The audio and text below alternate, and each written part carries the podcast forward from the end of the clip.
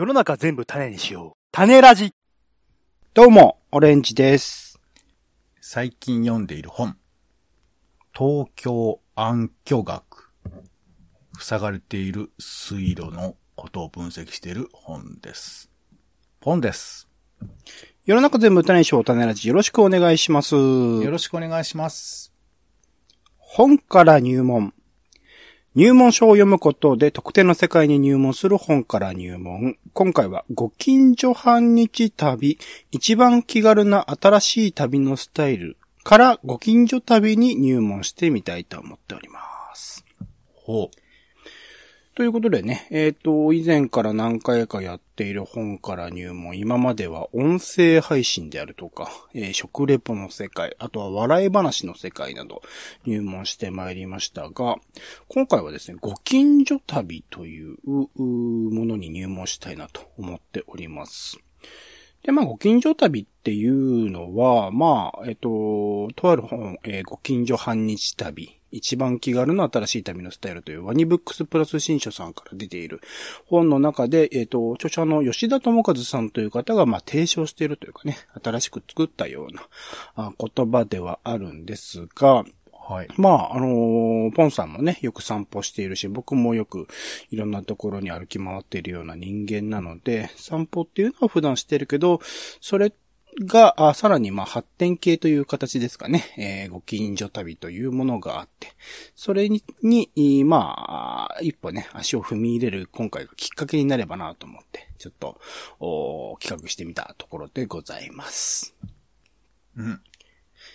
で、えっ、と、一応その、えーご近所半日旅という今回の入門本ですね。こちらか軽くう説明を読むと、超ご近所からややご近所まで、驚くほど旅気分を味わえるご近所半日旅の方法を人気旅行作家が優しく指南しますということで、吉田さんという方、えっと、いろいろ世界中回って、えっと、そこのお旅行記とか、まあ、旅行の方法みたいなことをいろんな本とかにまとめられている方らしく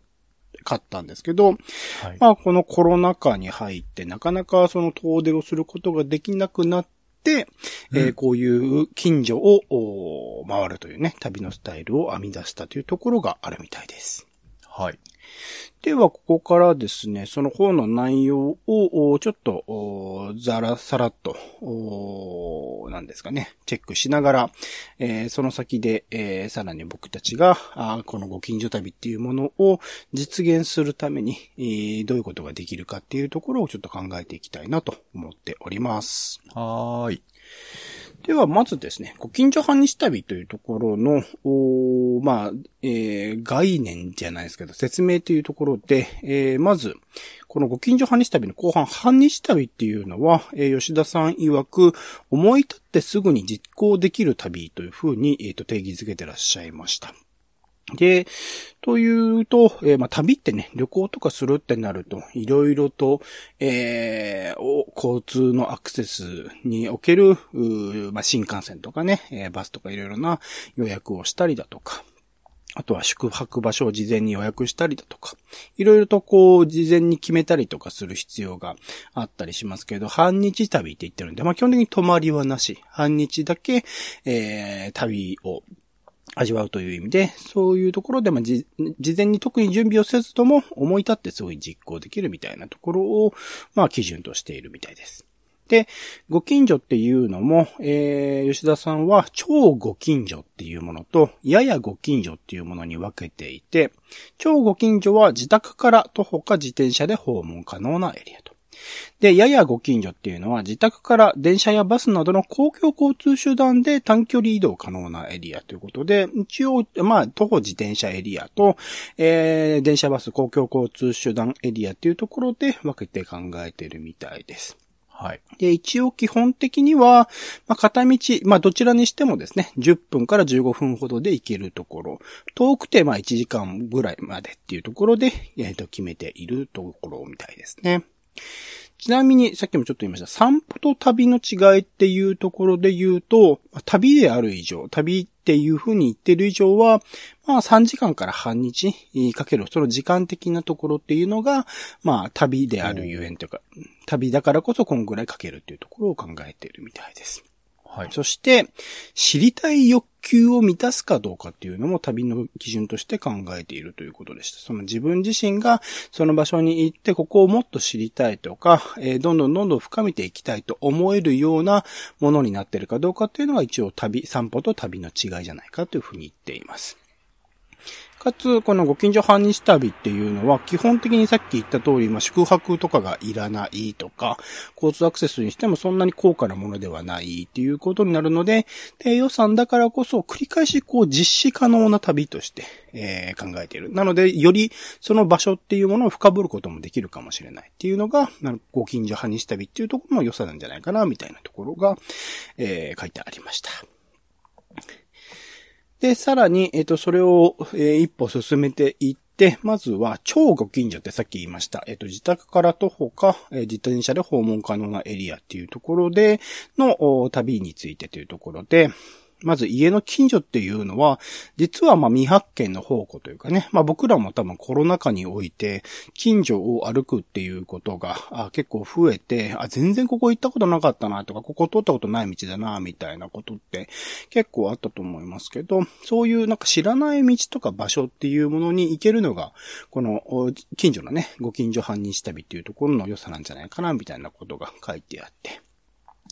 まあ、そういう知らない道とか場所だけじゃなくって、知ってるんだ、知ってたんだけど、なかなか行ったことがない。行こう行こうと思ったけど、えー行くタイミングを逃していたような場所にも行くのもいいし。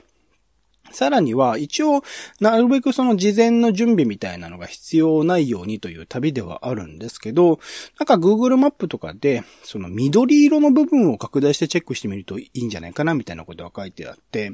あのー緑色ってのはつまり、あの、自然、あの森、えー公園とかね、でっけえ公園とか、森とか、山とか。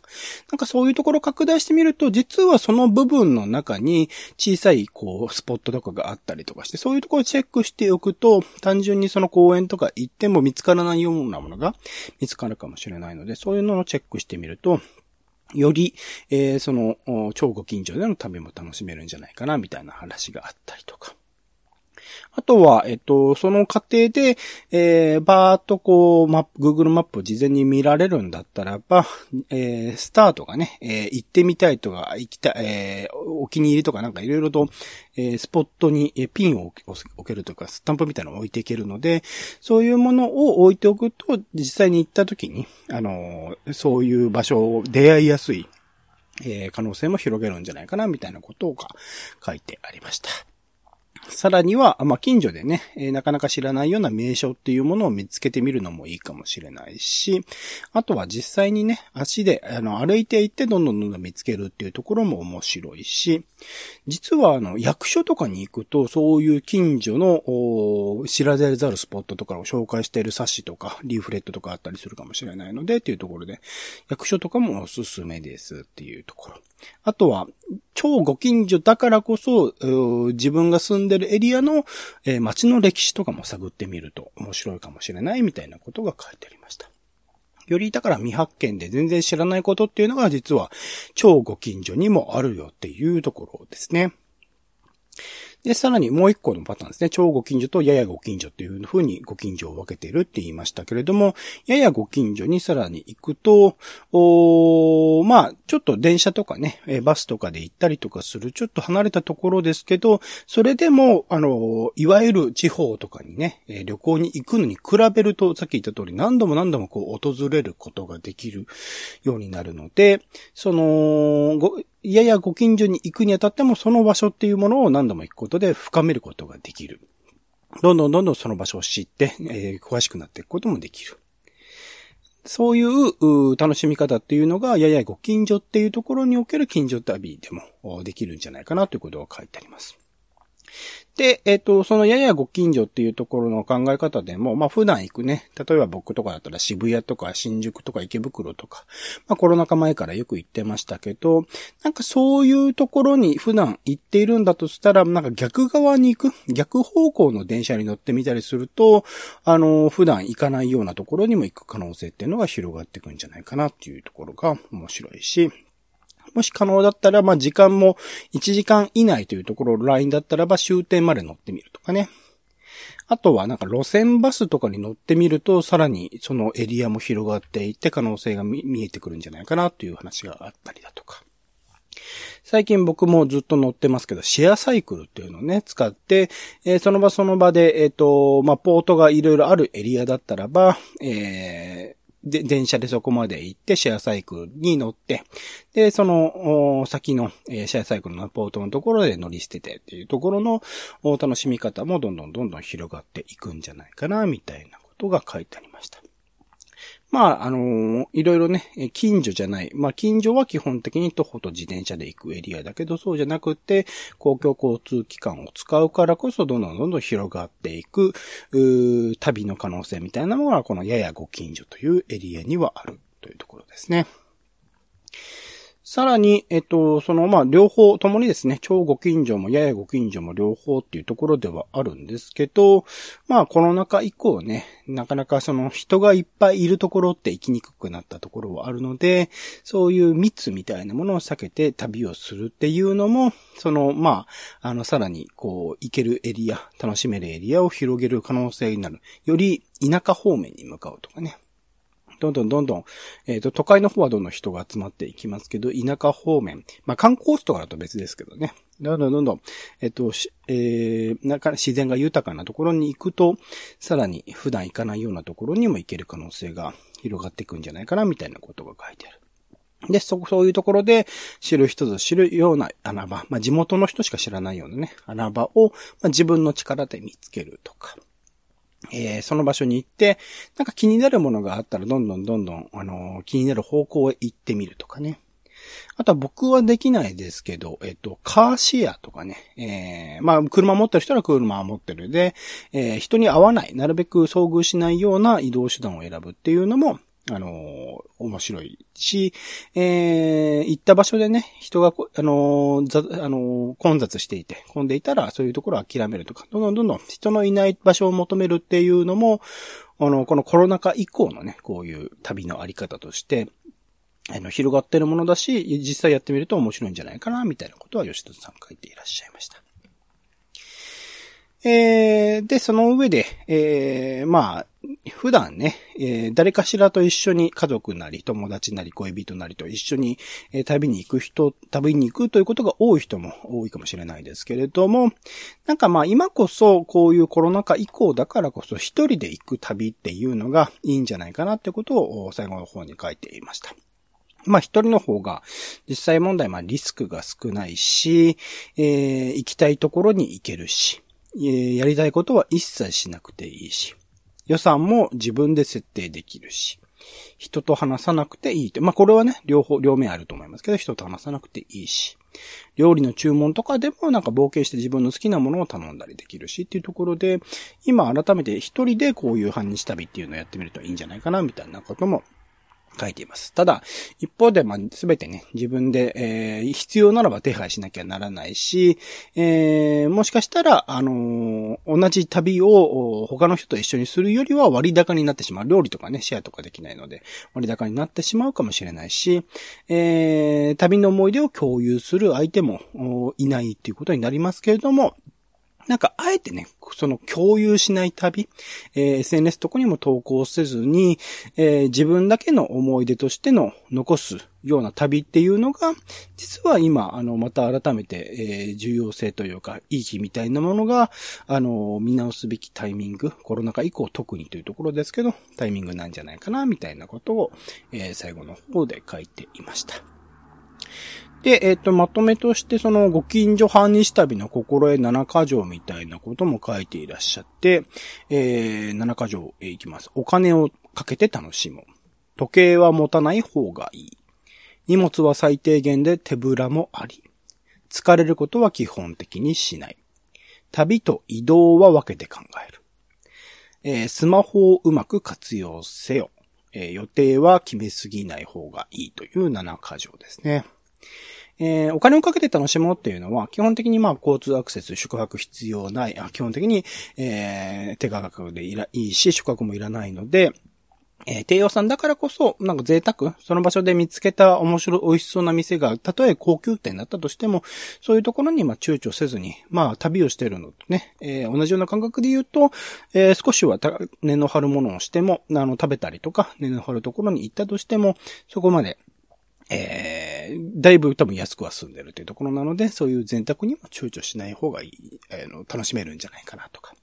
あと時計は持たない方がいいについては、なんか行きたい時に行きたい場所に行く、なんか事前にバーっとこう行く場所を想定して決めておくんではなくって、その時その時で、えっと、心の赴くままに、えー動き回ってみると、さらに、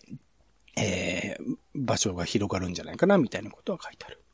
あとは荷物は最低限で手ぶらもありというのは、なんか専用のカバンを持ってね、まあ財布とスマホと予備マスクだくらいだけで、基本的にはあの移動できるし、その場その場で買い物とかもできるんじゃないかな、みたいなことで、そこら辺は最低限でいいんじゃないかなっていうことを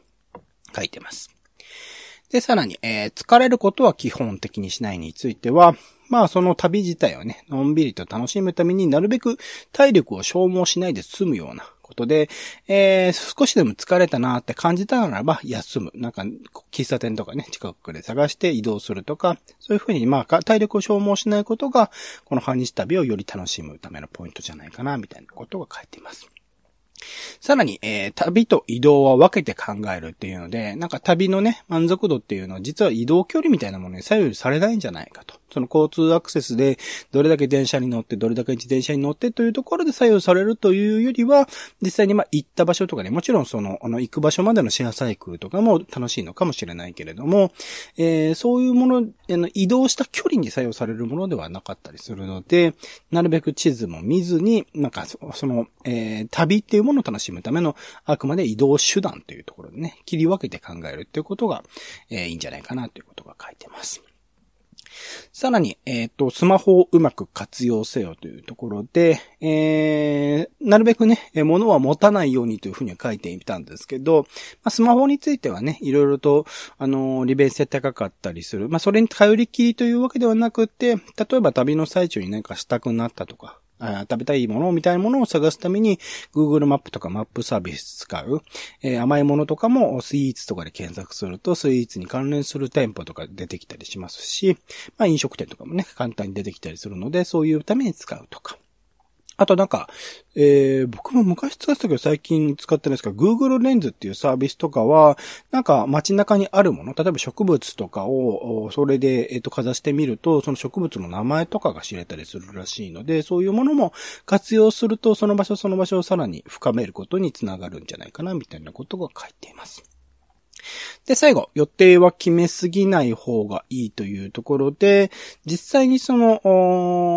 まあ、さっきのとね、ちょっと重複するとこでもあるんですけど、現地に行ってから、それぞれ自分の気持ちの赴くままに、欲望を鑑みて、欲望に素直になりながら、えーその場その場で動いていく。ただ、まあ、実際その、行くにあたっての優先順位はある程度決めておかないと、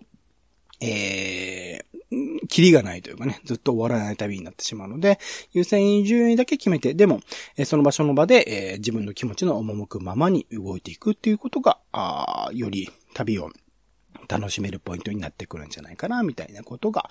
書いてあります。というところで、えー、ご近所半日旅っていうものの、まあ、やり方とかね、実際の考え方みたいなのをガーッと、おーわかりやすく書いてくれているのが、このご近所半日旅、一番気軽な新しい旅のスタイルという本でございました。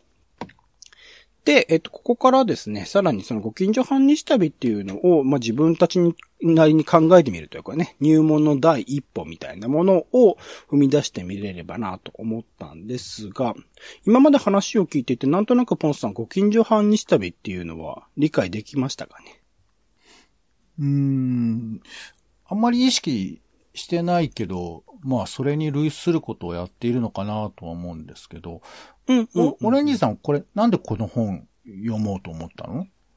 これについてはなんか、あのー自分自身が散歩とか、あのーしてるし、いろんなとこぐるぐる回ってはいるんだけれど、なんとなく、それが義務化してるというか、なん、あのー行く場所みたいなの結構僕はやっぱ Google カレンダーとかで、スポットをどんどんどんどん入れ込んで、その通りに行くみたいなことの楽しみ方をしている人間であり、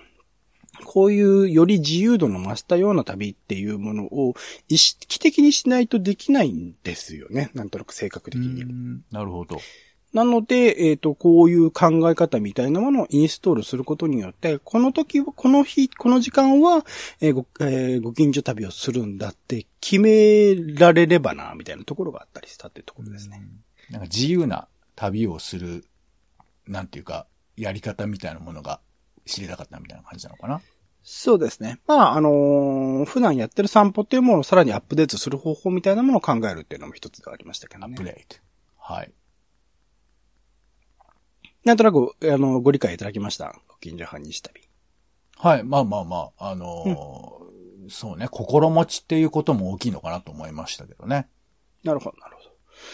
では、えーあ、じゃあ、ちなみに、今までやったご近所半日旅みたいなもの、的なものでなんか浮かぶものってあります？ここういう場所行ったな、みたいな。そうね、まあご近所、意外とご近所って行ったことがない、っていうか用事がないじゃないですか、そもそも。うん、うん、うん、うん、うん。だから、まあ、ちょっと、うん、違うのかもしれないけど、例えば今度選挙ありますけど、はいはい。大体選挙って小学校でやるじゃん、近くの。はいはいはい。で、その小学校にまず行かないじゃない、普段。うん、うん、うん、うん。だから、まあ僕は、あの、ここに、あの、生まれてずっと住んでたわけじゃないんでね。そうすると、その、知らない小学校の周辺とかを、その日はちょっと、えー余計に歩いてみたりすると、うんあこういうところがあんだとか、こういう駄菓子屋があんだな、みたいな、うん、うん。そういう、選、選挙寄り道旅みたいなこととか。なるほど、なるほど。そうですね。そこの過程というか、その選挙に行った先から何か見えたものみたいなもので、どんどんどんどん興味が向く向くままに動いてみると面白いかもしれないですよね。そう。あと、近くに川が流れてたりするんで、うん、うん、うん、うん。なんかこう、チキンレースじゃないけど、どこまで川沿いに行けるかみたいな。うん、うん、うん、うん。まあ、あんまり特に調べずにですね、川沿いをずーっと歩いていって、えー、まあ、川がわからなくなっちゃうとか、歩けなくなっちゃったりしたら終わりみたいな、そういうのはしたことありますかね。なるほど、なるほど、なるほど。そういうのも、だからそうですね。ご近所旅と言えるけど、それはご近所旅とやっぱ定義づけるかどうかなのかな。なんとなく意識すると、そこから、あの、自分はご近所旅をしてるんだと思えると、どんどんどんどん、あの、より深める方向というかね、それぞれの場所を見て、これはどういうことなんだろうみたいな、あの、アンテナを高くしていけるかもしれないので、この辺を、うんう、ん。新しくこういう考え方をインストールすることで見えてくることもあるかもしれないですね。そうね。まあでも、あの、この本に書いてあるかどうかわかんないですけど、まあとにかくその、自分の目的とか、ルールみたいなものをどう逸脱するかっていうふうなことに割と命を僕がかけたりするんで、うん、うん、うん、うん。だから本当昔はですけど、これあんまりやっちゃいけないかもしれないけど、なんかあの、街で歩いてるさ、なんかサラリーマンとかに、を追いかけるみたいな。わお、ストーキング。いや、でも知らない人なのよ、全然。うん、うん。全く知らないし、で、大体こういうのって僕も根性がないから、途中で諦めたりするからすぐ対象が変わるんですけど、うん。なんかこうだから、どう、あの人何なんだろうっていうふうな想像だけ、背中で想像だけして、うん、うん。ずっと行って、そうするとなんかちょっとこれ以上はやばいなと思って、え隣の、えー家族連れに帰るみたいな。昔ですけどね。いやいより、より怖いですけどね、家族連れの方がね。うん。まあそう、なんかそういう本も昔あったよ。うーん。あの、車掌っていうミニコミがあって、そこで、はいはい。あの、まあ、尾行をするっていう企画をやってたかな、確か。うーん。あ、でもそれはその人にとって日常かもしれないけど、僕らにとっては間違いなく非日常ですからね、知らない人だったりするまあ、とね。に連載してるからね、あの、非日常じゃないみたいなこともあるかもしれないけど。ただ、ああ。いや、あの、その人、いや、その、ついていく人にとっては、追追っていく人にとっては、普通にもしかしたらいつも通っている通勤の道とか帰る道かもしれないけど、それついていく僕らにとっては非日常ですもんね、全然ね。そうそうそう、そういうことです。うんだから、同じ道で何の変哲もない道なんだけど、あの人はなんでここを歩いてるのかなとか、うん、うん、うん。多分見てないけどこういうとこがあるんだな、みたいな、そういう、まあ多分これね、知り合いとかでも、まあやると良くないのか、まあわかんないですけど、そういうのもありますね。そうですね。僕は、まあ、ほぼ、その超ご近所で言うと、神社とかね、銭湯とか、やっぱそういうスポットを目指していくと、そこから周辺で見えてくるもの、街中とかの、その人と人のつながりとかが見えてくる可能性があるので、そういうところから深めていくとね、面白そうだなとか、あと山手線とか結構乗るんですけど、その中でも知らない駅、目白とか、巣鴨とか、駒込とかって全然知らなかったりするから、そういう場所にスポーッと降りてみて、そこから駅前から興味の赴くままに動いてみたりすると、また新しい発見があったりするのかなと思うと、なんか、まあ、それ以外でもね、山手線とかはある程度限られてくるけど、どんどんどんどん、えっと、いろんな地下鉄、東映地下、えっと、東映地下鉄、都電とか、なんかいろんなところを電車に乗ったりすると、知らない駅に降りるとまた発見があるのかなと思うので、そういうところはぜひ行ってみたいですね。そういうところのレポートとかもまたね、この種ラジとかでもできたらいいですけどね、知らない街を歩いてみたみたいなね。そういうのはありかなと思ったりしますけどね。ポンさん、これからなんか、やりたいというか、なんか思い浮かぶようなご近所派日旅とかあります？うーん、そうですね。あのーなんか、コンビニより、えー、歯医者より、床屋が一番日本で多いって話聞いたことない？はいはいはいはい。聞いたことあります、なんとなく。これをさ、あの、呪術つなぎみたいにして歩いたら、結構遠くまで行けるんじゃないかと思ったことあるけどね。コンビニだけとか歯医者だけとかと？あの、美容師。コンビニにたどり着いて、近くにあるコンビニを見つけて、そこまで歩いて、みたいな。なるほどね。む難しかったら、まあ、歯医者美容室ぐらいでもいいかもしれないけどね。多分そしたら、えー、八王子ぐらいまで行けるんじゃないかな、新宿から。確かに。恐ろしいことになりそうですよね。どこだ？最初どこだ？っていうのはね。そう。だセブンイレブンだけでも行けるのかな？どうだろうね。セブンイレブンとかはそういうところをその全体としての計画として、ある程度の距離に一個置くみたいなことしてそうですけど、歯医者とか美容室とか床屋とかはそこら辺個々のものなんで計算してないから結構ドキドキしそうですね、なんかね。そうよね。あと、まあちょっと前に流行ったら思い出しましたけど、自分が歩いたこのルートが GPS かなんかで記録されて、なんか文字になるみたいな、なんかそういう遊びしてた人たちいたよね。ありましたね。うんうん。でそうなってくるともう本当にさ、歩くことというものの、あの、意味性みたいなのが失われるから、すごい楽しいよね。確かにね、それのために歩いてるっていうとそうですよね。目的地とかも特にないわけだから。うんまあずっとまあマップを見なきゃいけないっていうあれはあるかもしれないですけど、でもそうですね。全然知らないものに巡り合いそうですね、それはね。なんかね、散歩って、僕は実は結構深く考えたい方なんですけど、うん。そういうふうなもの、意味っていうものを、なんかもうちょっとこう、いろいろぶっ壊したいよね。うんなんだかついついこうね、なんか意味がある方へ意味がある方へ行きたくなるんですけど、うんうんそういうことが、まあ壊せるというか自由になれたら、あの、本当ちょっと買い物行くだけでも、近所のスーパー行くだけでも、ご近所旅になるかもしれないよね。もしかしたら。なんかそれこそ今までね、僕らの企画で言うと散歩コメンタリーとか、あとポンさん野良大学とか、なんかいろいろとそういう企画もやってきたりしてますけど、なんかそういうところでもこういう切り口を与えてあげると、より、あのーなんか、聞いてくださってる方もね、想像し得ないような話っていうのがもしかしたら広がるかもしれないので、そういうのをやってみたいし、まあ多分無意識的にこういうふうに言葉として定義はつけてないけど、なんとなくそうなっているみたいな回もあったりするとは思うので、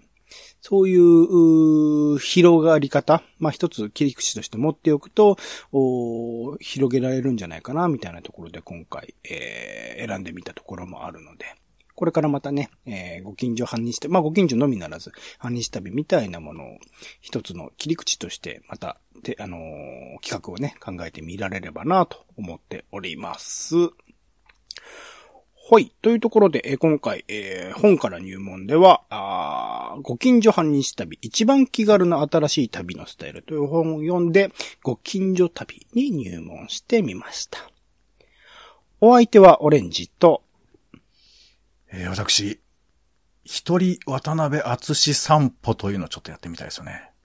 この街角にあるね、うちをね、眺めながら、いやー、いい門構えですね。わかりました。って感じ。これで言ったら、50メートルも結構疲れると思うんですけど、どうでしょうかね。本でした。種ラジまた。種ラジは、ポッドキャストやスポティファイなどでほぼ毎日配信しています。音声で配られた内容はブログで補足を、更新情報はツイッターでお知らせしています。また、番組の感想や質問もお待ちしています。公式サイト、種ラジ .com のお便りフォームから送ってください。ツイッターなど SNS でハッシュタグ種ラジで投稿いただくのも大歓迎です。